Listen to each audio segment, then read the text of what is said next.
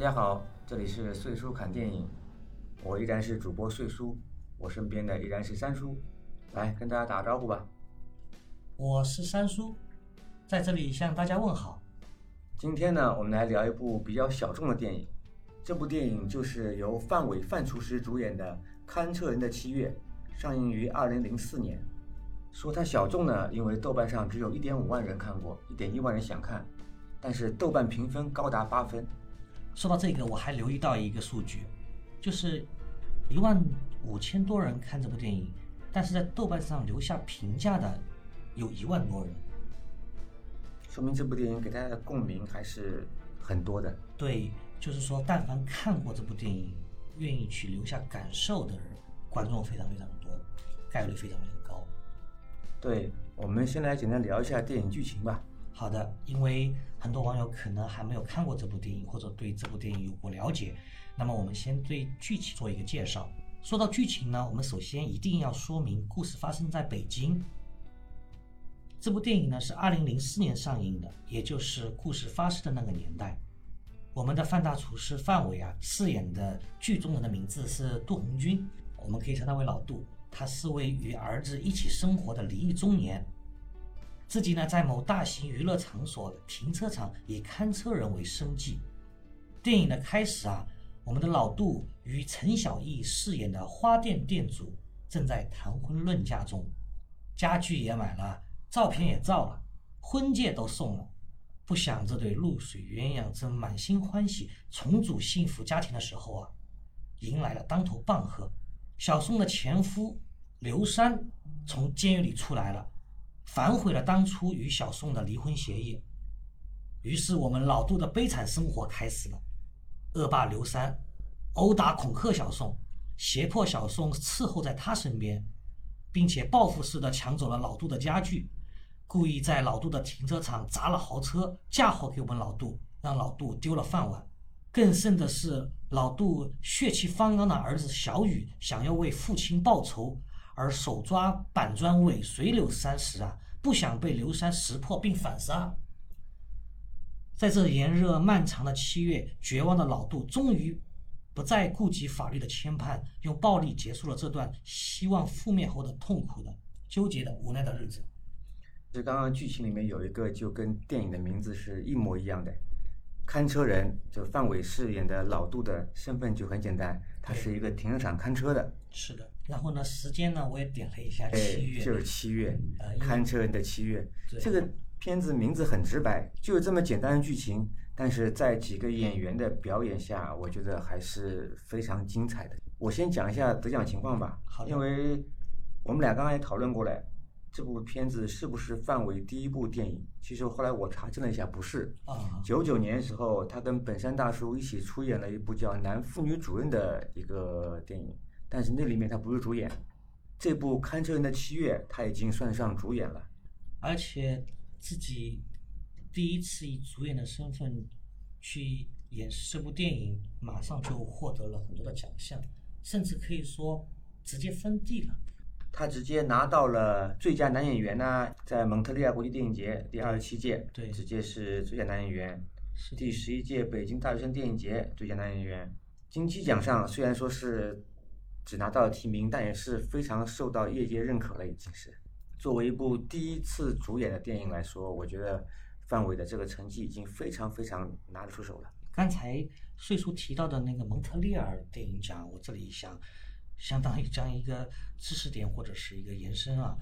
呃，蒙特利尔本身的话也是九大 A 类的国际电影节之一。讲到蒙特利尔这座城市，它其实是一座非常有历史历史感的城市，曾经是加拿大最大的城市。它在一九七六年是夏季奥林匹克的举办地举办地，嗯，你可以看出当时在世界上的地位。那么这个蒙特利尔电影奖原它本身是非常非常的有含金量的，只不过呢，和这座城市一样，这个城市的影响力和电影节一样，有点江河日下的感觉。现在这个电影节的影响力肯定是不如以前，但是的话，当年《堪车人七月》能获奖，一定是相当有含金量的。所以这部片子在豆瓣上啊，也激起了很多网友的一些共鸣啊。我先简单念两个短评啊。嗯，有人说结局不太好，故事也一般，但范围也太好了。我也读一个，有一位网友叫木然，他说的：中年落魄男人的悲惨遭遇接踵而至，工作、感情、父子关系全线崩溃。狱中的老杜夸赞自己有时候还是很机灵的，原因是他只拍了恶人三板砖，并没下死手，这样就不会被判死刑。他的调笑让人唏嘘不已。好在最后儿子开始体谅和牵挂入狱的父亲，人生还是充满希望的。你刚刚讲到了一个儿子最后的一些表现的话，其实我们后面也会讲到这一点，我也会有一个类似于讨论的话题一样，就关于影片结尾的一些处理，到时候我们放到后面再讲。那我们先对电影打个分吧，你给这部电影几分？如果是十分的话，呃，首先豆瓣上的评分是八分，我个人的话会给这部电影打八点五分。就我自己而言呢，一直是非常推崇这部电影，在十几年前看完这部电影以后，其实也是一直念念不忘的。然后就像我们路上聊到过的，我们把范伟和周星驰做过一个比较。我自己说过，周星驰他演喜剧毫无疑问是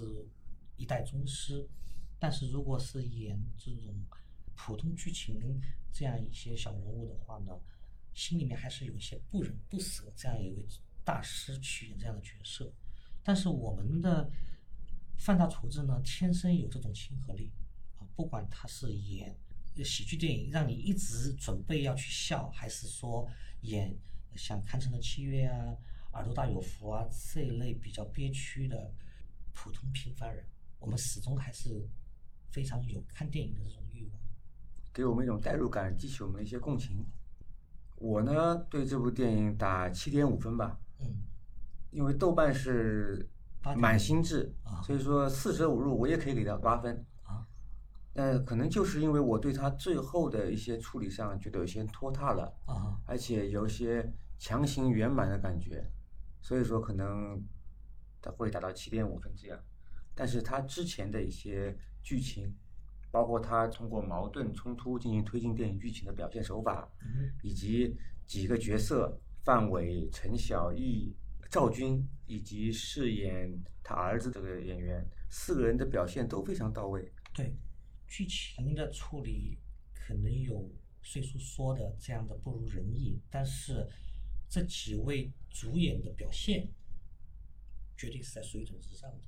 回过头来看，二零零四年的时候，范伟已经在这样小众电影上进行了如此让人印象深刻的表演，啊，很多喜剧演员还沉迷在自己过去的一些套路上，其实这个就决定了他们将来的发展是不一样的。这个电影其实刚刚我们讲剧情的时候也讲到了，主要还是有三角关系是整个电影的一个矛盾的基本构成吧。然后呢，电影就是在这三角关系之间的矛盾冲突中不断的往前推进。在这里的话，我其实还是准备了几个短评啊，嗯，我觉得还是想跟大家分享一下。可以啊。呃，其中有一个叫“咕咕”的网友，他在豆瓣上是这样留言的：“不要逼急老实人，有韩三平盖戳的片儿，果然是品质保障。老实人祸害老实人的故事，人情味儿比较足的老北京街坊，如今网课成长起来的少年们，都该安静看看这样的故事，了解一下曾经的北京。有些事变好了，有些变糟了。胡同里的车已经不少，小孩不是比大人活得明白，而是比大人活得单纯。很好看，很窝囊，但是人设印象很深刻。我这边其实还有一些其他的一些短评啊。那么给我印象比较深刻的是，这部电影是二零零四年上映的，豆瓣早期各个年份时的短评都有，零五年留下的短评，零七年留下的短评。但巧合的是，我出我截取的短评都是来自于二零一八年以后的。啊，为什么呢？这里我们要感谢伟大的党和政府，在二零一八年一月发起的全国打黑除恶专项斗争，让早期很多网友吐槽电影里面的家暴行为啊、地痞行为啊，甚至派出所不作为等现象，如今都成为了明日黄花。所以在一八年以后去看这部电影的网友，我们不再被电影里面当时负面的社会环境所影响情绪，如今再观看这部电影，我们都要告诉自己，一直的提醒自己要去理解剧情发生时候的时代背景。所以呢，大家的网评也就变得更加聚焦于剧情啊、人物本身，类似这样子。是的，你要说现在谁拿个板砖在后面跟着别人走，这个老早就被热心的朝阳群众给按倒了。对呀、所以还有一位一九年的一位网友力仔，他的评论：没有结局，没有公正的审判，很自然的结局，也是向现实妥协的结局，符合那个法治不健全年代的现状。欺凌霸弱、打骂女人，还原了一个时代一部分群体的生活景况，情节画面都是生动贴合，帮助人们回顾那段历史。影视镜头对准这些事情人物，对准这些乡土信息，导向正确，有回无穷。啊，我们的法治是在越来越健全中，这是一个客观的一个事实。刚刚我也讲到了，电影的剧情就是在矛盾冲突中推进的。其实三个人的关系，从最开始的范伟跟陈小艺两人，你刚刚提到的准备谈婚论嫁了，婚纱照也拍了，什么什么的，嗯，突然之间因为赵军饰演的这个刘莎的介入，打破了这种平衡，然后对三个人之间就开始不停的角力，然后矛盾冲突不停的发生，嗯然后波及到自己的儿子小雨，嗯，在压死范围情绪的最后一根稻草的触动下，所有的七月的不快都在那一个晚上得到了一笔勾销的化解。虽然说这一笔勾销的化解对人生产生了很大的影响啊，其实对这三个人来说，对刘三儿、对范伟、对陈小艺都产生了很大影响。但是那一个晚上的剧情其实是就是这部电影的高潮。对。甚至这个剧情前面还有一个片段，就是让我泪目了。他准备去做这件拍砖的事情之前，他跟儿子有一段对话，就是我不配做你的爸爸。呃当然，儿子是非常非常的体贴和认可父亲，虽然说可能在窝囊上面对爸爸有一些，呃，这样的一些不满吧，啊，但是整体的话，他是知道父亲是爱自己的。你刚刚说到对父亲窝囊这个电影里面有一个剧情是专门涉及到的，嗯他在停车场坐着，他嗯儿子给他来送饭嘛，对送馒头，他对在那边吃着吃着，后来一个醉汉过来，对，在赖在一个车面前不走，是的，那个女的说：“你把把他拉走。”然后对那个醉汉就对范伟说：“你叫他一声奶奶，我就走。”对，结果范伟就在那儿叫奶奶，那个醉汉大声的喊：“听到没？他叫奶奶了！”这一幕给他送饭的儿子对看得一清二楚啊。是的。那你说到这个的话，其实也还有一个细节，就是小雨呢在学校里面还是有一些调皮吧，所以的话呢，经常会被老师请家长。那么作为单亲家庭的话，肯定是去范围小老杜去学校里面去面对老师。那么正好有一次，这个老师应该是落枕了，我老杜就是说，哎，我以前在呃插队下乡的时候啊，我学过这个按摩，当场就给老师去按摩着去了。我我相信那时候小雨的心情肯定也是觉得犯得上嘛，那我觉得他可能更多还会有一点复杂。第一是觉得自己的行为给父亲带来了一些羞辱感；嗯，第二呢，父亲的行为又让他产生了一些羞辱感。是 的，真的是，你就是说的这就个像复你杂说的这是个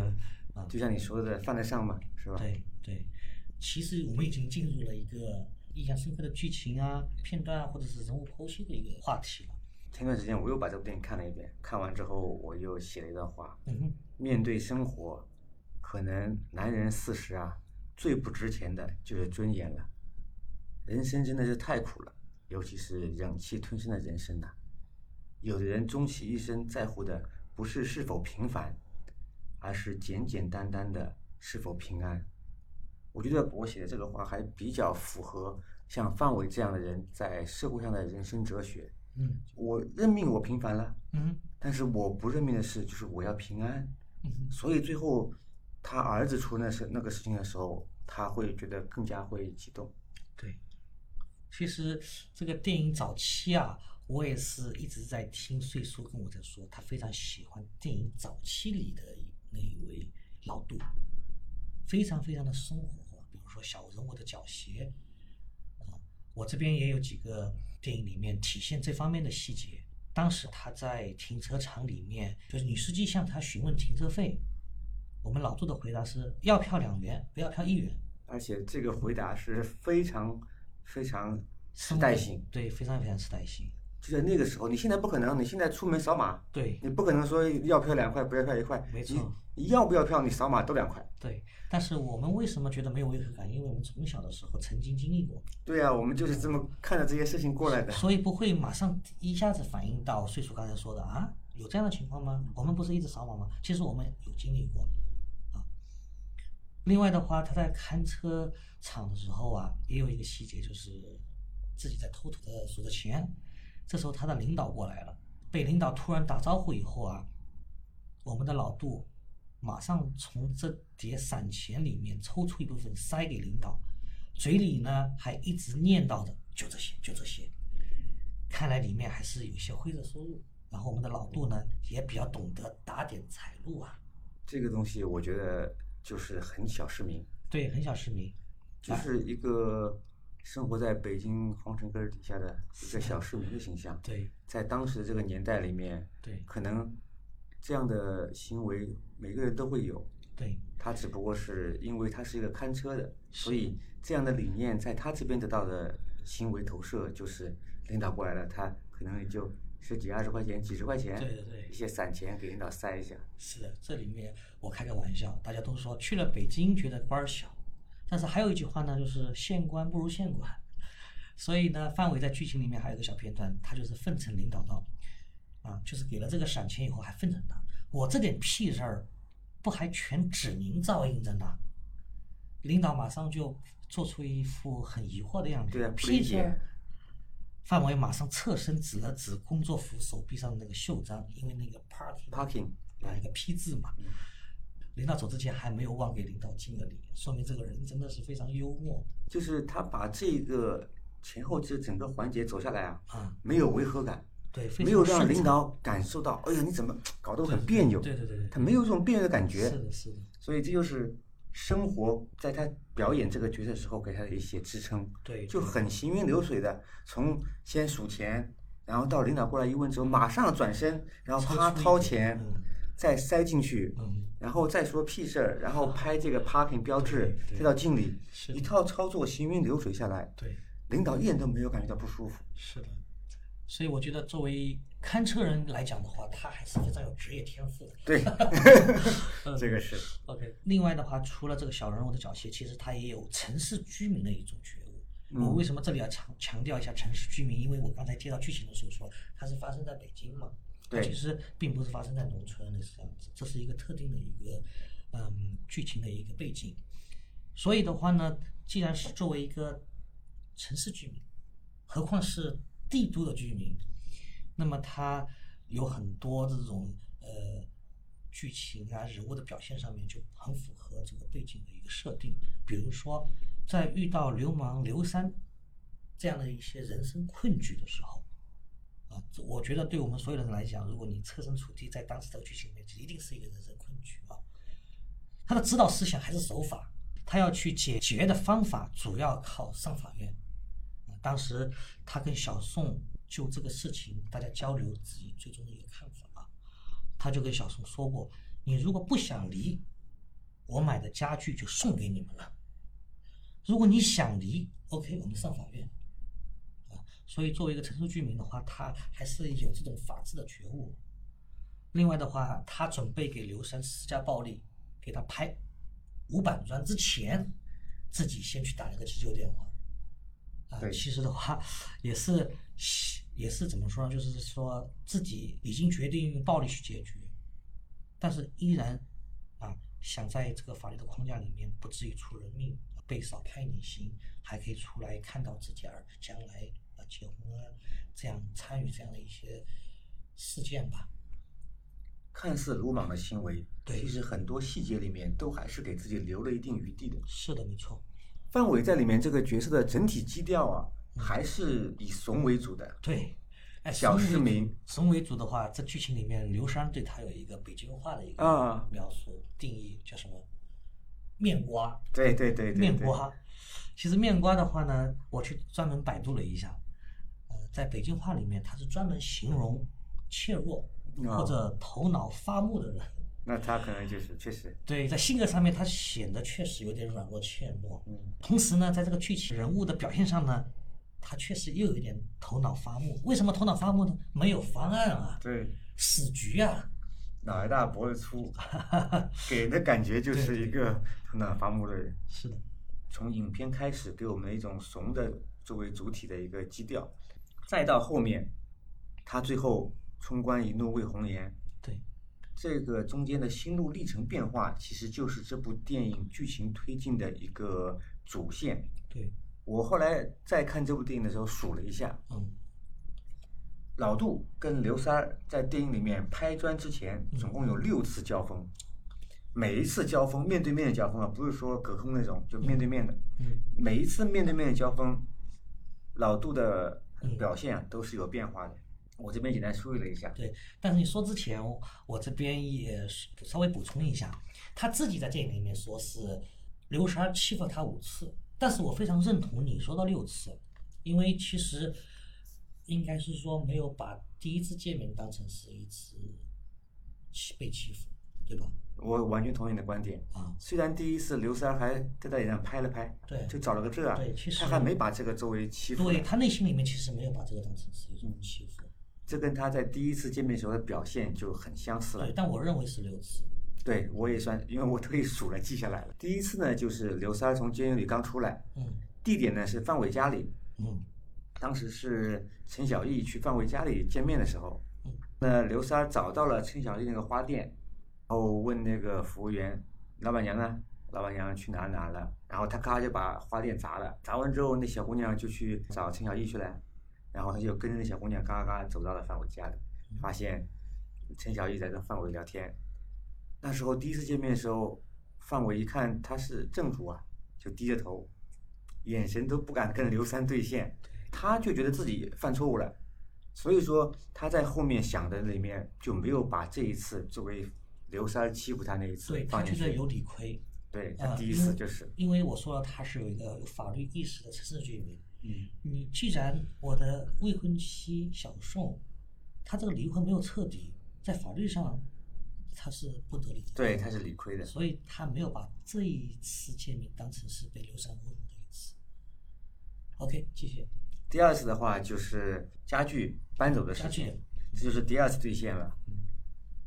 但是那时候呢，他已经胆子大了，跟刘三已经有眼神交流了。对虽然说最后被刘三一把推开什么的，还是把家里东西全搬走了嗯，但是他中间已经开始从第一次的低头认错，变成了第二次的眼神对视了。那我觉得毕竟的话，她其实回头想一想，她其实也是受害者。是啊，而且这个时候他的手法啊，你从我家搬东西，我肯定要质问你啊。这是一个另外一个的话，就是单单小宋跟刘十儿离婚没有彻底这件事情，她也是被蒙在鼓里的吧？就是并不知情啊。陈小艺在之跟他交往的时候，一直没有说过这个事情，说的只是他俩离婚了。对，当然我认为啊，陈小艺自己也认为这个离婚的事情已经解决了，他说的是，已经取得了这个离婚协议的认可了，就是刘三已经同意了嘛。同意了，对嗯。但是没有把这个程序走完，这是有点失误了啊。其实还是回到范厨师的这个套路上对，就没有把法律程序走完嘛，对对对上法院嘛，是的，对是吧的？第三次见面呢是在陈小艺的花店里，那次呢就是范伟就已经有点拽了，对主动送上门，对嗯主动找刘三儿眼睛眼神对视，主动质问，还主动提出对我跟陈小艺是什么什么关系，对然后说刘三你要怎么样怎么样怎么样，对，结果刘三真是老流氓啊，冲到冲到厨房拿出把菜刀，直接就你把手放那儿，我给你剁了你行不行？结果一下子还是把范伟给吓走刀了。真的是砸下去了。是的，我们老杜的手呢也是及时的抽开了。，对，那我觉得这个片段真的是非常非常经典。为什么我们的大流氓恶霸刘三能获得最佳配角奖呢？对，这里面把这个流氓地痞表演的非常是淋漓尽致。在这个小范围冲突的高潮时候，两个人的情绪和特点就展现的淋漓尽致了。对一言不合就拿菜刀劈你，对而范伟呢，一言不合我躲了，那最终还是怂的主体啊，对对不对？其实还是一样的。对，刘三儿呢，这时候你来主动讨说法，我也不跟你多啰嗦，我有手腕儿，嗯就是拿刀一刀砍下去，他也真敢砍下去。当然，他可能故意砍偏，也有可能剧而且情没他做交代。但是我们的老杜确实是及时抽开了，而且我估计刘莎也猜到老杜会把肯定的，手， 肯定的，抽在抽他掉心里面，我们的老杜就是面瓜， 对吧？但是同时，我们的老杜把手抽开以后，他开始就说垃圾话，就像我们篮球场的垃圾话，小样儿不行啊你，你这个“垃圾话”这个词也用的太到位了。对呀、就是刘莎爆垃圾话，老杜也在爆垃圾话。老杜一边退出那个门儿，一边说：“就是个流氓，就是个流氓。”第四次的时候呢，双方已经有肢体冲突了。对当时是刘莎先要想跟陈小艺发生点什么，陈小艺不同意，嗯，就跑到范伟家去诉苦去了。对，然后刘三再一次尾随而来嘛，嗯然后在范伟家门口几个人动手了。对，虽然说他依然是被刘三被动上门，对吧？对，但是呢，他已经开始主动出手了。对。两个人在那边开始已经有拉扯了，是的，而且这次刘莎还没捡到便宜，因为街坊邻居给力。对，拉开了，还把他给骂了。对，第四次见面的时候啊，有一个细节，我觉得对范伟呃他在看待两人关系的时候有一个心路历程的变化的。这个细节就是范伟和刘三吵完架之后，走回到屋里面，那时候陈小艺也是站在屋里，但没有哭。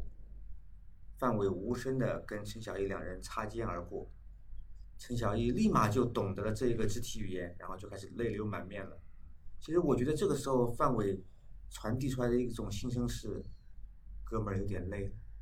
你这样折腾。而且经过了那么几次吵吵之后，确实，如果范伟觉得他有点累了，我觉得也是一种比较正常的一个心理反应吧，应该是。对，其实我觉得，嗯、范伟的话，他可能心里也有一点怨恨怨念，咋就不把这个程序给走完呢？对呀、他其实心里面都就都觉得，就是因为这一步没有走完，才导致了后面这一而再、再而三的一些事对情。那么为什么会有这样的怨恨？我虽然说在介绍剧情的时候，只是简单的说啊，家具也买了，婚戒也送了，婚照也拍了，说的非常简单。其实这些家当可以说是他毕生的家当。他为了重组这个幸福的家庭，几乎把人生所有的财富都押宝在上面。因为你没有跟刘十二把这个程序走完，功亏一篑。你刚刚一个词语用的很好，就押宝。对，他真的是，其实是两方面，一方面是感情，就是他跟小雨的母亲离婚之后，小雨的母亲不是去了南方嘛？里面交代去什么地方没没说，去了南方，留下他跟儿子两个人独自生活。他在决定再次重组家庭的时候，其实也是一种押宝，把自己的感情生活压在另外一个人身上。否则的话，用他儿子的话说，我们两个生活挺好的，嗯，这是一方面嗯。第二，他只是一个看车人，对。就又要供儿子上学，还要自己家里面开销，最后攒下这么点钱，买了婚戒，买了家具，拍了婚纱照，结果可好？除了婚纱照被像羞辱一样的放在自己的家里之外，剩下的东西全被搬走了，没错，让我咋弄啊？真的没是错，，所以有怨恨，这个我觉得这种怨恨的心态啊，绝对是可以理解的。非常非常能理解。更何况还有一点会加大他这个怨恨那种心理，就是我们在路上聊过，前一天还是欢天喜地准备要结婚，走向人生巅峰的，刘三儿一出来，一下子把幸福的这个状态打碎了，可以说是急转直下。在这种强烈对比的情况下面，难免会生出这样的怨恨。对呀、一开始的时候是我在陈小玉的花店里帮她忙，在给她种花什么的。对结果我在骑自行车经过，你刘三儿大脚脚一翘，吃嗑花生喝啤酒，这算什么戏啊？真的，看看谁看谁心里都有气啊。是的，我们再到下一次见面吧。好，前面已经讲了四次了，对，第五次见面，第五次见面那范伟这确实亏大了。嗯刘三儿跑到范伟开那个停车场上面，嗯把那个车给砸了。嗯。砸完就跑，而且我看车标不是劳斯莱斯就是奔驰 啊，这个在那个时候的绝对豪车啊。好像是有立标哈、对啊，我就看到竖起来，但是看不清是什么， 是因为现在看画质实在太差了。他把那个车挡风玻璃砸之后，掉头就跑。对像范伟这个身形嘛，追也追不上。嗯，结果他在下班之后就被领导批评完了，然后又对冲到这个陈小玉的花店里去，质问刘三儿为什么要砸停车场。是的，刘三儿一开始还很还很客气，哎呀，老杜啊，咱哥俩犯不着为了这个女的。后来范伟一直质问他为什么砸车，他立马还是翻脸了，嗯，流氓本性立马出来了，对。常用的一句话就是滚。这次刘三儿去停车场砸车，直接就是把自己定位成一个非常非常就是坏的这样一个角色，因为我觉得有些冲突啊，即使就是我们站在坏的立场上，至少觉得就是说还有一点情理可讲。嗯，车臣昨天想想，哎，我在见你啊，出来以后，老婆跟别人了。或者怎么怎么样，其实你还能感觉到他这个愤怒啊或者生气啊是有来源的。那像这次他的一个报复，那纯粹就是坏人的心理。是的，就是流氓恨惯了嘛，嗯对对对我不能吃亏嘛，是的，然后才有了下一次，小雨拿着板砖跟在刘三后面准备拍他，对，去准备替他老爹出气啊。是啊，老爹把压箱底的钱拿出来去给人赔车子去了，对，他看他老爹范伟都要郁闷了，是，拿着板砖在后面跟着，结果刘三是会人呐、对，怎么会不知道你在跟踪我？反手就把你一顿揍，我天！对对对，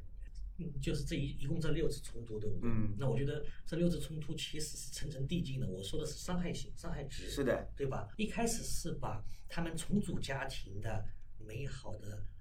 梦想给破碎了，相当于把他的女人抢走了。后面的话呢，有对他自己的侮辱，这就不算啥。然后呢，把他工作给砸了。后来呢，还要伤害到他，可能是非常非常底线或者最底线的儿子上。所以说，整个对他的伤害只是层层递进的，也就是让我们观众在看的时候，随着这个剧情是越来越进入到这个剧情，越来越咬对刘三儿咬牙切齿。一开始可能是你不要挑战我的底线，对，我要随时修改底线。 是的，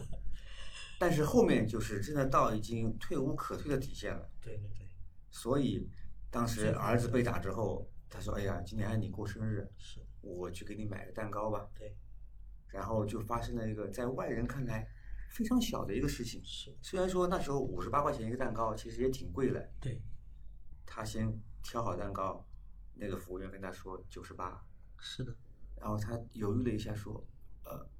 有有有没有五十八的？”啊，当时他就拎着这个五十八蛋糕，对单手骑自行车，是嘎吱嘎吱骑回来，突然之间就被街上的一些小孩子恶作剧一样，啪嗯，把蛋糕拍地上了。对，这一瞬间，压死范伟情绪的最后根稻草对也对掉落了下来。其实我截取的一位网友短评啊，对这个细节，他有一个非常深刻的一个评论啊，这是一位叫杰瑞的朋友，他这样说的：公权力失灵之处，私利救济往往沦为暴力救济。老杜最后那一板砖，是压抑隐忍许久的疯狂释放，底层人物的辛酸无奈，日积月累，一个极小的刺激事件，比如儿子的生日蛋糕被打碎，就能成为压垮骆驼的最后一根稻草。成年人的崩溃，诉诸自身是大哭，诉诸他人是杀戮。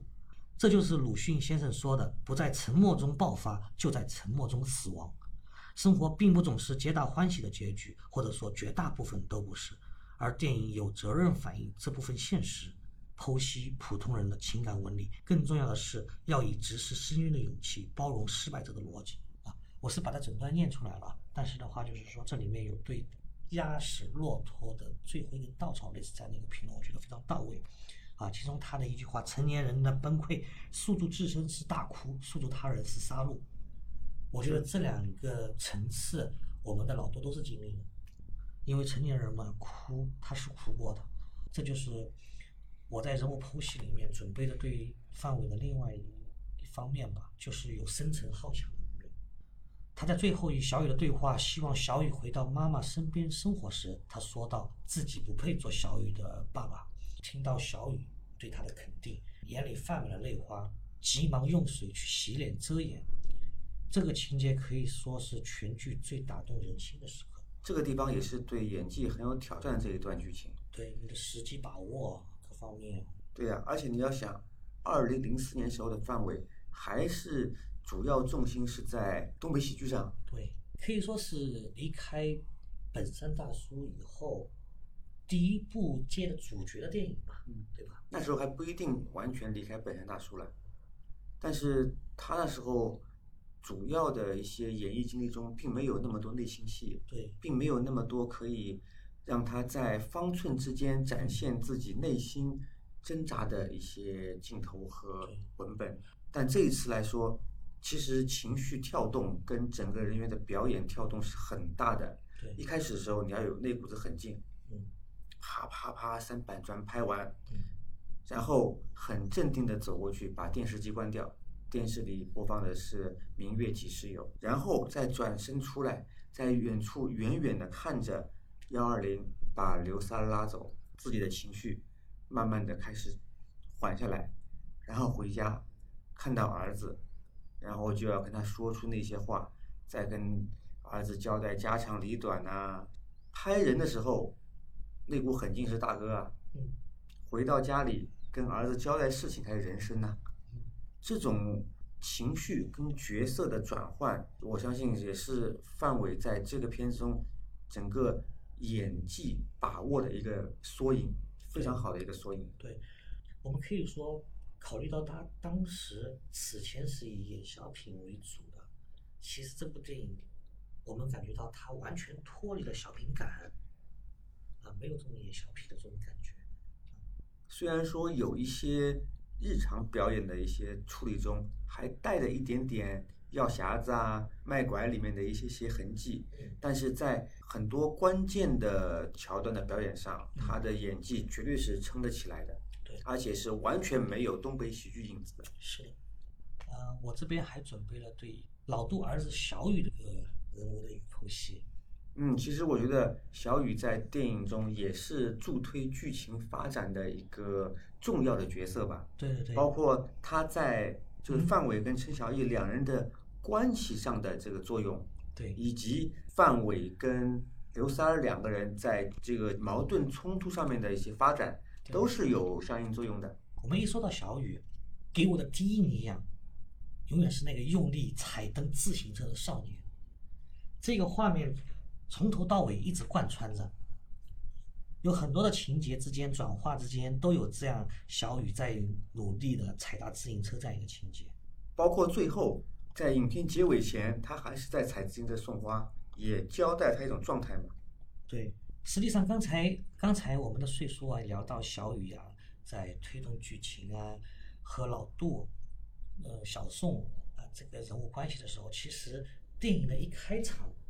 它有一个片段，有一个情节，其实对这部电影起了一点暗示的作用。当时的话，应该是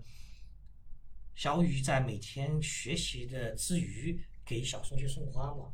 有一个任务，就是说送花的人交代这朵花送给的对象，如果是男人开门，就说认错门了；如果是说女的开门，就把花送给他。啊，有印象。啊，结果啊，不曾想开门的是一位女人，但马上跟出来一位男人，啊，是的，结果两人关门吵了起来，还把花扔向了外面，这就是事实弄人啊！对，而且花里面还有一张小纸条。哎，你说的花的小纸条，我又想到那个情节，小雨啊，把这个花捡了回来，偷偷的把花塞给了自己的心上的女同学自行车的车篮里面。这位女同学也是不客气的把花收下了，然后上学的时候呢，就把你说的那个纸条还给了小雨，上面写着：“亲爱的莎莎，我马上就离婚，你等着我。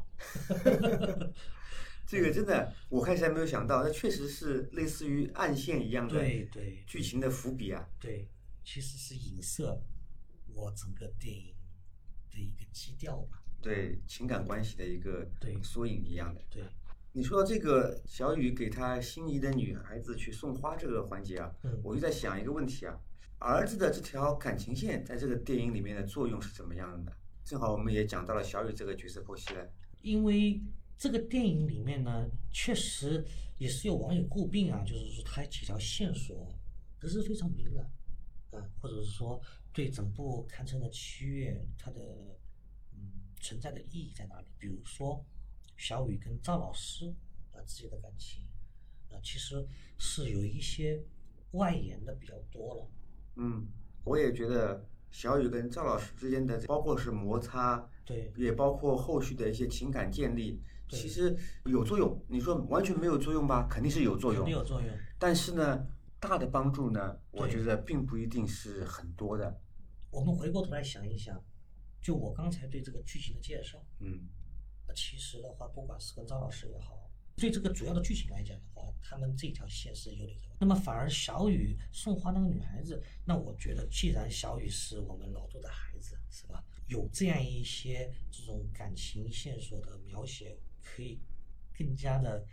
刻画我们小雨的一个形象吧。赵老师这方面呢，我也有相似的一些想法吧，就是关于小雨跟赵老师之间的这个，无论是情感建立还是摩擦产生，观点我跟你比较相似。嗯，首先嗯，作为一个青春期的男孩子，跟老师之间有情绪冲突跟摩擦是很正常的，嗯而且这也是成长环节中必须要出现的一些东西。嗯，另外，不光光是吵架摩擦，而是他知道了赵老师的孩子在支援是的新疆的时候对牺牲了。对有一个细节，也是你说的用力蹬自行车这件事情。对放学了，下课了，他说：“赵老师，我送你回去吧。对”赵老师一个人坐在没有光的办公室里在哭，对，他可能关了灯，就是不想让别人看到他在哭嘛是。嗯的，然后小雨说：“赵老师，我送你回去吧。”对赵老师说：“不用了。”后来赵老师自己去坐公交车的时候，回头发现小雨一直蹬着自行车在远远的送他，一直蹬到他跟不上这个公交车为止。对啊，赵老师又一次在公交车上流下了眼泪。我想，这个就是让小雨这个人物弧光更加完整，是让他的成长也更加完整。就是说是的，经过这件事情之后，更加懂事了一点，对。对人物的成长是有一些帮助的。对，其实包括父亲让他回到妈妈的身边，小雨不愿意回去，也是能看到小雨对父亲的这个呃认同的。那么既然认同父亲，他自己很多的为人处事一定是有父亲为人处事的痕迹的。毕竟朝夕相处嘛。啊对，这也是从另外一个角度告诉我们，其实范伟他的个人的为人处事对我们的小雨是产生了言传身教的影响的啊，而且这都是正面的。你刚才说的小雨踩蹬自行车护送赵老师坐公交车回家这个片段，体现了他感性的一面。其实的话，里面还有一个片段，就是刘三回来当天，因为跟老杜发生了这个冲突，老杜就没有心情去停车场上班了。然后后面的话，小雨就特意去送了晚饭，对你还引出了刚才这个江南的这个片段。是的那其实他去送晚饭这个片段，其实也说明了他是一个非常细腻、感性、孝顺的一个孩子。是的，就是人物成长跟人物内心还是有相当丰富的东西的。对，因为从始至终老杜没有让他去送晚饭，只是他自己认为父亲没有吃晚饭，我应该要去送晚饭。回想一下剧情的话，是他主动提出来的。对对对。那么小雨在剧情里面，在老师的眼里面，他是其实是一个调皮叛逆的孩子。他的一个老师，刚才不是说小雨的老师非常喜欢请家长到学校吗？其中一个老师就是当着老杜的面说小雨，就是老师批评他一句，他有八句话等着老师。 这是小雨的另外一个形象。呃，另外的话，小雨也有这个青春热血的一面，这是毫无疑问的，对吧？嗯，尤其是学校发起大西北捐款啊，我相信可能跟赵老师牺牲的事情有关系。五元是标准，你有没有经历小学的时候捐款捐个五元够了？其啊实我觉得这个这个这个五元这个标准，我也感觉非常非常的熟悉啊，嗯亲是切的。就学校每次一捐款啊，我们可能是一块，也可能是五块，也可能是十块，但是大多没有离开这个数量级标准啊。这次小雨要捐三百元，为了三百元的筹集，他是卖了自己心爱的邮票，然后东拼西凑凑足了三百元，却被流氓混混给盯上了对，露富了他。啊，被抢了嗯。被抢了以后，让我们比较意外的是，小雨这哥们儿马上纠集了自己的兄弟去干下去，把他要回来，这个我确实没想到。对吧？真的是这个剧情让我没想到，非常的有血气。几辆自行车就不是一辆了，在弄堂里骑的是虎虎生风。是的，镜头还是很有画面感。像极了阳光灿烂的日子里面那个画面。弄堂里面骑自行车这个其实很像，好友经纵横嗯典，。对，很经典。呃，另外一个片段就是体现我们小雨比较有热血的一面的，就是小雨想拿板砖偷袭刘三，嗯，拍的啊，为爸爸报仇，啊，结果当然是比较悲剧啊，被反是的杀了。哎，说到这个剧情，我也留意到豆瓣上面有一条网友评论：为什么就不能让我们小雨偷袭成 功呢？呃，这个是我们观众啊、呃很多，尤其是一些年轻观众比较直白的感情啊。对，就觉得你这样羞辱了我爸，我替我爸出头，然后我出头成功了对，我就成长了。对啊呀、刚刚你说到那个捐三百元那个桥段啊，我觉得这个电影里面是做了一个首尾呼应的，嗯因为一开始捐三百是他心仪的女生问他捐多少钱的时候，那我们觉得他可能是不是逞强好胜、要面子、特意这样的，但最后他在跟赵老师交代这个事情的时候说，赵老师，你儿子在支援西北建设的时候牺牲了，所以我想多捐一点对，让那边人过得好一点，哎这样我才恍然大悟，原来并不是像我这样小人之心夺君子之腹，他是只不过是为了在同学面前装阔气啊，或者说在这个自己心仪的女生面前撑撑面子表现自己啊对嗯。但没想到他还是有一些内心真实的考虑在里面的。对对对这个我觉得首尾呼应的很好，我对很对喜欢这个环对节。其实我刚才回过头来想到你的问题啊，就是小雨跟他心上人这条线，其实，在剧情里面，这条线肯定有，但是嗯表现的还是比较的零散。暗线嘛，相当于是，对对对不是很明显的一对种。对，呃我们小雨面对这个女孩子的话，有深情的一面，也有像朋友相处的那一面。嗯比如说小雨她要离开父亲去远方找啊妈妈对我也想说到吧这个环节他们也是做了一次真的告别。对，farewell。实际上的话呢，非常的嗯平白。交流的很简单，对，你要给我写信吗？我会给你写信的。对说的很简单，是的并没有浓墨重彩地去渲染两个人之间的那种未表达清楚的情愫啊，或者是什么样的啊，就简单的这种交流就很君子之交淡如水。可能对可对能对，这个形容没不错是特别没错特别就很平淡，，对，不是特别显得很平淡。是但的我们可能内心里面很有波澜，但我们不知道。反正两个人也很感觉纠结电影里面没有表现出那种强烈的这种气氛围跟情绪吧。因为毕竟也不是主线，如果对过多渲染他们俩的感情，也可能会冲淡故事主线嘛。对，呃，这让我想到《情书》里面我们的藤井树去找那个女孩嗯子，去说明我要转校了。嗯，我看到人家家里有个祭字，就没有方便说这个事情，显得这次 farewell 也很平淡。对，但是这个内心里面，你能想象到他的波澜。是的。就像我所有的情绪，在我提到嗓子眼那一瞬间，我突然卡住了，对对我又硬生生把它憋回去了是的是，内心的波澜都只有我自己能知道啊。对对，而且那个情书里面是能够从画面里面去感受到啊、这种情绪，而小雨跟心仪的女生这显得个比较北京。两个人就在弄堂里面墙根边上坐着，对吃雪糕，你给我写信啊，好，我给你写信啊，那我走吧，咱俩走吧，你先走吧，我再待会儿，对，就这种你感觉。先走吧，嗯一点都没错，剧情里面就是这样子的。当这个剧情可能在里面就一分钟，但这些小细节啊都刻画得特别到位。刚刚我们聊了很多剧情的时候，都聊到了很多细节，嗯，电影的一些时代氛围啊，什么一些细节啊，都是能够让这部片子给我们更多代入感、对认同感是的，的一些基础吧，我觉得。对，然后呢，我在想，我觉得我想聊一下刘三儿，为什么呢？因为这是一部生活电影，可能不一定要设置非常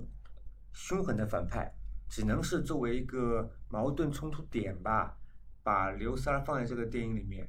其实赵军在里面的一些表现的机会并不是很多，不像范伟跟陈小艺有大段大段的呃戏来给他们展现自己的一些内心啊一些特点。刘三儿就这么几个场面，要么拿刀剁你，要么就揍你。对，但是他每次都把自己的这个角色形象啊展现的太到位了。非常出彩，每次出场都非常出彩。第一次在花店里面，突然之间一抬手，啪就把玻璃砸了。对，然后走到范伟家里，第一次看见范伟的时候，就直接伸手过去拍拍范伟的脸，就找了个这个啊，面整个一光嘛面光嘛，对，就面光嘛。然后再到后面打人，这个我觉得虽然给他的镜头不多，但是刘三儿这个角色真的是演绎得太到位了。对，这些都还是比较多的那种好勇斗狠。你有没有在剧情里面见过刘禅认怂的时候？然后我见过，我想起来 了，警察过来找他聊的时候，哎，好，哎哎哎哎，那个样子就跟范伟在停车场里面跟老板说话一样的，对真的哎对是。对，一模一样。而且他跟这个派出所这番交流虽然吃认怂，嗯但是更加让他地痞的形象丰满。为什么？你光光欺软，你还不是一个合格的地痞，欺软怕硬才是地痞。所以还是回到那句话，电影对细节真的是很注重啊。人物形象来塑造的话，就是靠这些细节一点点推进的。另外呢，刘三还让我想到了《烈日灼心》里面王彦辉老师演的，最后只在电视里面出现了一一分钟左右的那个角色，也是镜头不多，但是把一个坏人的形象演绎的太到位了。至于陈小艺这个角色，我觉得嗯比较普通的传统女性吧，对，我们要啊，我们要提醒自己啊，这是在零四年，呃，那个时候就是说，他其实很代表中国一类女性，就是家里的男人有家暴的行为，多时候只能忍气吞声。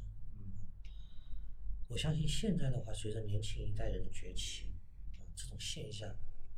可以说几乎要消灭。对。我有个问题，嗯，就是我之前在打分的时候也提到过，因为后面剧情我个人觉得也冗长多余了，所以才让我把它的打分从八分拉到七点五。嗯。那你怎么看它后面就是拍完之后的剧情处置呢？说到冗长这个的话呢，我个人也有一丝这样的感觉，但是可能我自己的感觉里面呢，也有一些导演对这个剧情的推动没有按照我们想象的那种希望的那种方式来，可能也有一点原因啊，比如说。在我们老杜进监狱以后，小宋是去探望过他的，那么他们之间其实是发生过一些对话的，嗯，比如说小宋问老杜，值得吗这样子？那值不值得的话，我觉得这些处理的话，本身的话，我觉得就是对这种结局他没有一个非常明确的交代嘛。嗯你从他们对话中你看不出来，到底是刘山重归正常生活，还是刘山一直就瘫痪下去了？我们的老杜是不是依然有人在等待他出来重组家庭？也看不出来。当然也是给到我们一些希望啊，我嗯们的小雨骑着自行车啊、跑到山头，两人两两相望这种感觉。啊嗯但始终感觉这个剧情的处理上面，最终的一个处理上面还是有一点遗憾吧。差不多这种感觉，我也觉得是没有那么完美吧。对，陈小艺去探监的时候对问范伟值不值得，其实我觉得就是这样，在别人看来，范伟出门买蛋糕，然后就把刘三给拍了，中间发生了什么，所有的心路历程，只有范伟自己一个人对才能感受到当时他的情绪是怎么样的，对，别人看来就很奇怪啊，哎，怎么去买了蛋糕回来就把别人给打了呢？是的，这些都是别人看不到的痛苦啊。其实最后剧情很多都是通过陈小艺来交代的，对，包括他儿子曲妈妈那边也是嗯陈小艺陪同他的。是的就这样说嘛，小雨我已经送上车了，然后刘三儿，呃，手术还挺成功，但下半辈子可能要瘫痪什么东西的。对，所以说他说的老杜你值得吗？一方面是说你自己把自己这样折进去了，值不值得？第二方面，你儿子离开了你，你值不值得？嗯第三方面，我下辈子可能就一直去，因为还是合法夫妻啊，嗯，我还得照顾刘三儿这样，嗯你觉得我这样值得吗？可能我解读的过度了一 点啊。那我们一起谈一谈范伟的演艺经历吧，毕竟他最开始让我们知道的时候是一个二人转演员呐、那我这样问你了，所以说，我们的范伟范大厨子，你有没有印象？他是哪一次进入到你的生活中？就是哪一次你真正第一次感受到范伟这样一个人跟我产生了联系？我认识了范伟。是小品嘛？对，什么小品？我不知道是红高粱模特队在前面呢，还是他不当乡长了，当县长了。那个那个送礼的那个那我个哦明白，我明白。应该，我觉得应该，你刚才一说《红高粱模特队》的话，其实我们应该差不多，都是这一部小品这也是很多人他们在说明我们的范围戏路比较广的时候喜欢举的一个例子。啊嗯，是的他，既可以是艺术家、摄影师、艺术家，对吧？也可以是药匣子、范德一彪，对摄影师，就是戏路真的是非常非常广。范伟，我是通过《红高粱模特队》第一次啊，有这么一个人物啊，让我认识到他这样子。那后面的话，就是像卖拐、卖车啊，嗯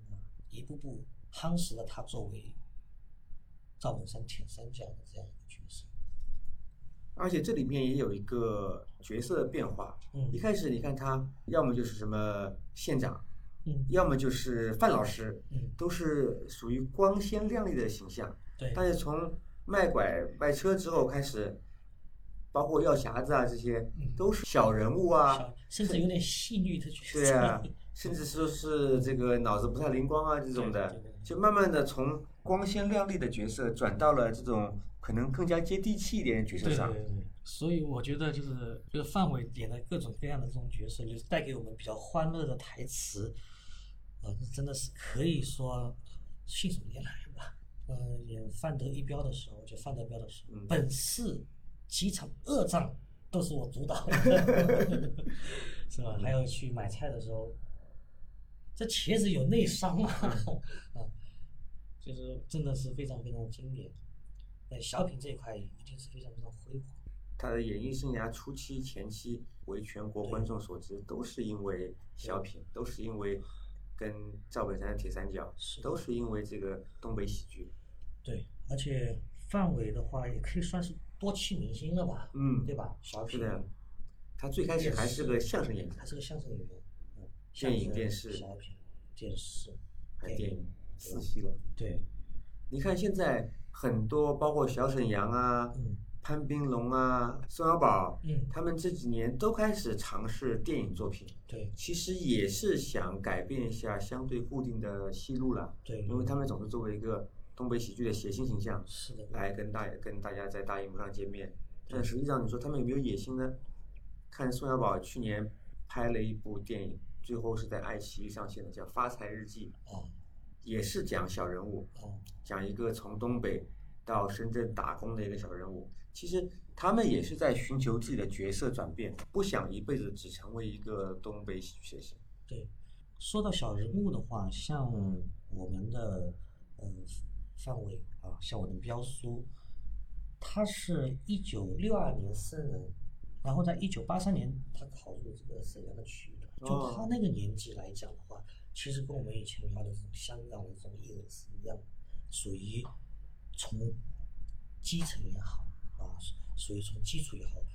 啊，跌打滚爬起来的啊，所以的话，他们对这种小人物的拿捏，那肯定肯定是非常非常的，嗯，轻车驾熟的。还是说有生活的体验在里有面？什么体验在里面。我们聊到他们这个东北二人转，那它本身也是取悦于基层人民的。对，你不了解基层人民，怎么样去取悦他们，是不是？你刚才说到那个小品的话，有一个是牛大叔提干，但不是你说那个牛大叔提干是我们的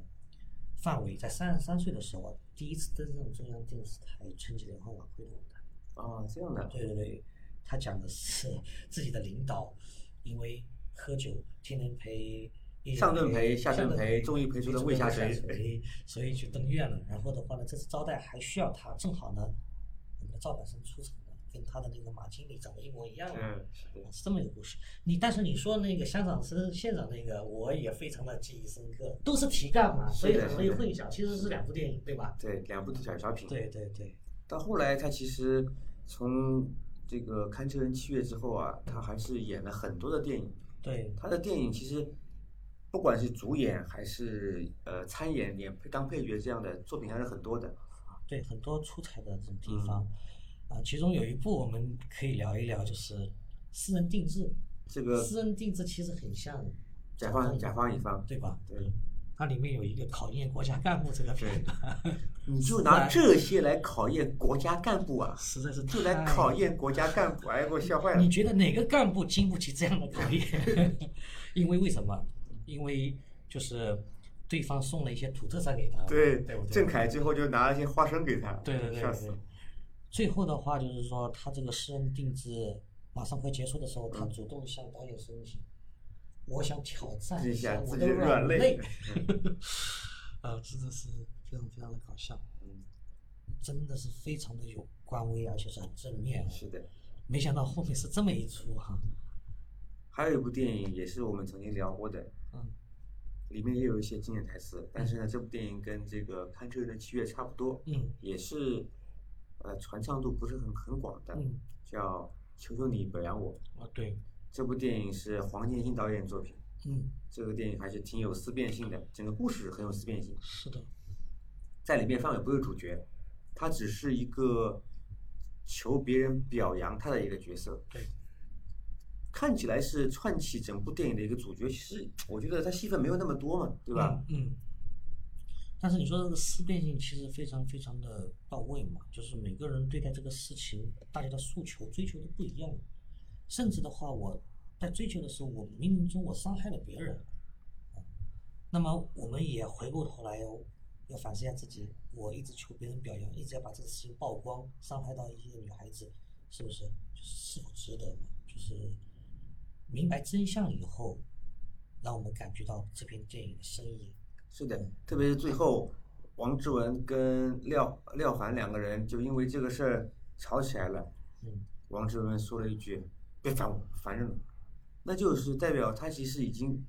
puzzle 迷迷茫了嘛。对，就是站在范围的角度来看，父亲马上去世，是的，就想被登报表扬一次，对光宗耀祖一下，给老人家咽气前一点心理安慰，对，合情合理。是的，甚至值得鼓励，因为他本身就做了这件事情啊对，他救下了一个大学是生啊。的，是的，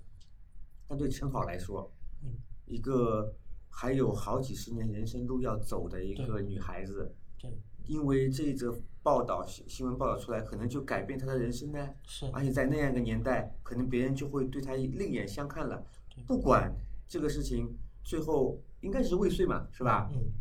但是别人肯定会看她，眼神会异样的。从两个角度来看，谁都值得被尊重他们的选择。对，当时王志文跟廖凡作为记者去报道这个事情的时候，是会遇到一些对职业操守的挑战。对，其实，嗯，就你这部电影的话，其实又回到我刚才说的一句话，就是说，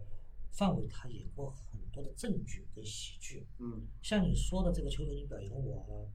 啊，《耳朵刚有福》啊，嗯，呃，商场之旅啊，其实嗯都属于正剧。那正剧里面的话，它里面的很多表演都是比较隐忍的那种角色。嗯另外就是喜剧，像我刚才说的《私人定制》啊，嗯呃，像那个《非诚勿扰》啊，嗯，还有那个《呼叫转移二》啊，爱情观转移二是对吧吧？嗯那这些里面都属于喜剧。嗯嗯，所以的话，它其实两条线并行，就像我刚才说的呢，它跟周星驰比较的话，它这个产出正确的产出还是比较多的。嗯，是的，我们的周星驰，我们也是希，我们也是希望他乐见他一直走喜剧路线，其实不太希望他去挑战这种类似于《长江七号》啊这种这种剧情剧啊，甚至会比较悲情的剧。我们希望永远是一个欢乐的呃周星驰星爷，虽然说在电影里面可能会有心酸的一面，但是我们始终是希望我们的星爷一直是这么滋润的一个喜剧的一个形象。那范伟就不一样，他去演正剧、演小人物、演这种憋屈啊、隐忍的角色，我们不会就是反感他，不会去不会去阻止我们去看这些电影，我们依然想从电影里面去感受范围的魅力。嗯，这是两个喜喜剧谐星给我的感觉非常不一样的地方，给我的感觉。嗯，范伟就是在多种类型的影视作品的历练和养成下吧。对二零一六年的时候，他出演了一部电影叫《不成问题的问题》。对这部电影在豆瓣的打分比《堪车的七月》还要再高一点，高八点一分。对，这个片子是改编于老舍的一个短篇小说，嗯编剧跟导演是梅峰，嗯范伟在里面演演的也是一个能够忍的一个农场的管理员。里面有个镜头让我印象非常深刻，早晨起来之后洗漱完毕，对着镜头，先开始练习弯腰，练习打手势，练习怎么跟老爷太太们请安。练习完之后，转身出来又是另外一个模样，也是一个对演技跟状态把握要求比较高的一些设定嘛。这个这部片子电影应该也是获得了香呃台湾的金马奖，金马奖影帝，对吧？那部片子是金马奖影帝。是的，当时确实范伟的演出值得这个奖励吧。其实像他这样的小人物的电影啊，嗯在那一段时间，其实九十年代末到二十一世纪初，嗯对其实这样题材的电影还挺多的。你说太对了。我也去，嗯，思考过，去想过，去收集过类似这种小人物电影。后来发现它的年代统一在你说的这个里面。嗯，电影的主题很有思辨性，对然后聚焦的都是底层生活，也不一定是非常底层，对但可能就是一个你在街上看到的一个普通人的生活。对，其实我觉得这个时代电影，我们当时中国的导演还是非常能够把一个故事讲得很好啊。为什么后面就发生什么夜宴啊、满城尽是黄金甲，感觉故事都讲不好的这种感觉？啊，这个我们就不说了， 毕竟我们这个节目还要活下去。好吧，好吧，OK。那其实说到这个，呃，类似小人物的主宅电影呢，我对岁叔此前分享的一部电影，我还是非常非常印象深刻的啊，呃，应该是指那个本命年吧？啊，姜文的本命年，对，因为你曾经也是通过公众号对我公众号里特别分向大享家过，分享过这部电影。我觉得剧中的这个姜文呢，他其实也有，就是跟我们今天啊、分享的这个老杜有似曾相识的地方。他最后其实也是在一个孤独的夜，最后走进了自己的人生的命运中啊嘛。嗯，中间也是改革开放大潮来了之后，他自己做一些小本生意啊，也是一些情情感上的一些变化。嗯，他一开始也是遵从自己内心，后来发现，在跟梁天儿他们这些人交往过程中，发现他们都已经改变了很多想法了，他们都已经被外面的一些思想给给改变了，而他刚出狱没多久，还是坚持着以前的想法。是，然后最后，他在一个夜晚嘛，被两个街头的玩玩主抢东西的时候被捅捅倒了，嗯，走向了自己的人生的命运之中。他们两个角色的相似性其实都是在于对一些事情的态度的转变，嗯以及隐忍，以及对自爆发追求自身，最后再爆发等等的。对，他在姜文在出事之前，把那那个老头还叫出来，狠狠的揍了一顿，嗯就是因为他玷污了他自己心中的女神。嗯，这些情绪的波动都是一点一点一点来的。对，另外，你还说到那个《卡拉是条狗》对，这个片子的葛优的，也是非常经典的一个小人物电影，是的，而且也是这样，可能它的时间跨度就二十小时左右吧，因为就是要找一条狗嘛。对对对，说到《卡拉是条狗》这部电影，有许多方面和《堪车人的七月》非常类似。是的，就是在电影里面呢，老杜是从硫山监狱里释放出来以后，生活开始变得憋屈、不忍直视的。卡拉是条狗里面呢，葛优扮演的老二，生活也是半斤八两，感觉早已经被生活压迫的没有念想。卡拉这条狗已经是他生活中最重要的情感寄托了。另外两部电影里面都有儿子看不起爸爸的表现，只不过呢，卡拉里面呢矛盾更尖锐，也一直没有被调和。还有呢，两部电影的情节发展啊，都有法律法规的驱使与推动。一个呢是离婚未成，一个呢是因为养狗法，卡拉这条狗啊被派出所没收了，必须要花五千元做养狗证。还有最后的结局，两部电影的结局呢都不是 happy ending 的类型，小人物的生活还是要继续。小人物的生活都还要继续。你最后这句话说的实在太好了。对了，补充一下，虽然豆瓣上只有一点五万人标注看过这部电影，但是实际上现在是有很多片源是被播放的，咪咕、B 站、都有相应的链接，大家喜欢的话可以去看一下这部电影哦。好，那今天到这儿吧，再见。再见。